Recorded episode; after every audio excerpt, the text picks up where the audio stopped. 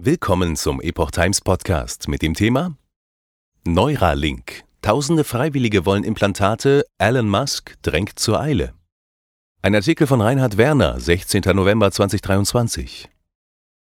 Im nächsten Jahr will Neuralink seine ersten elf Implantate in die Gehirne von Freiwilligen implantieren. Bis 2030 sollen es 22.000 werden.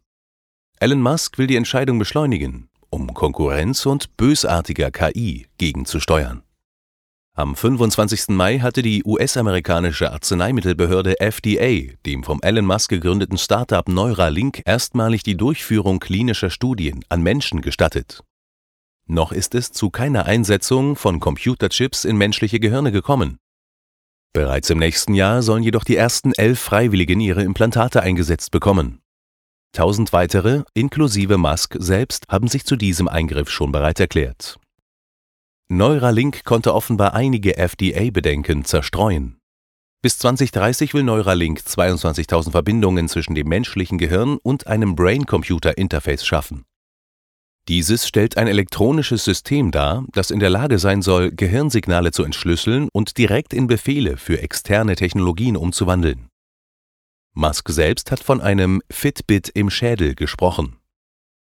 Voraussetzung für die Nutzer der Technologie ist eine invasive Gehirnoperation. Die FDA hatte erst Bedenken, dass sich die mit dem Chip verbundenen Drähte im Kopf bewegen oder der Chip überhitzen könnte. Offenbar gelang es Neuralink jedoch, diese zu zerstreuen. Wie der Business Insider berichtet, soll die Rekrutierung der ersten Freiwilligen im September begonnen haben. Im Fokus standen dabei Menschen mit Lähmungen aufgrund von Rückenmarksverletzungen oder amyotropher Lateralsklerose ALS.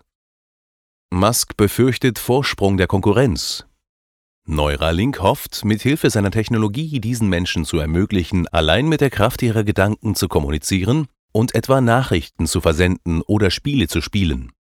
Elon Musk will jedoch noch darüber hinaus er will nicht nur der Konkurrenz anderer Startups wie Synchron und Onward Paroli bieten. Synchron hatte es im Dezember 2021 seinem ersten Patienten ermöglicht, allein mit Gedankenkraft einen Tweet zu verschicken. Zuletzt hatte es in der Forschung bedeutsame Fortschritte beim Entschlüsseln von Gehirnsignalen gegeben. Musk drängt auch zum Tempo bei der Weiterentwicklung dieser Technologie, um mit jener der künstlichen Intelligenz Schritt halten zu können. Er machte deutlich, dass Neuralink sein Tempo erhöhen müsse, als ginge die Welt unter.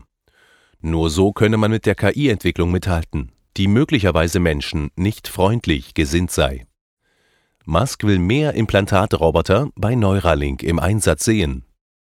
Bei Bloomberg erklärte Musk-Biograf Ashley Vance, der Tesla-CEO wolle die Implantation durch Roboter forcieren.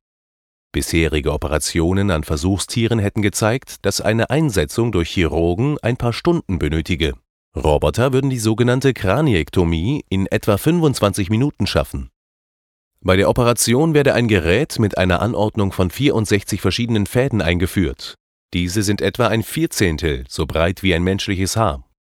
Das Implantat ersetzt einen zuvor entfernten Teil des menschlichen Schädels. Die Neuralink-Projektverantwortliche Shivan Sillis, die mit Musk zwei gemeinsame Kinder hat, mahnt unterdessen zur Vorsicht. Mit Blick auf Tests mit Implantaten am Menschen spielte sie auf die ersten drei missglückten Tests von SpaceX-Raketen an.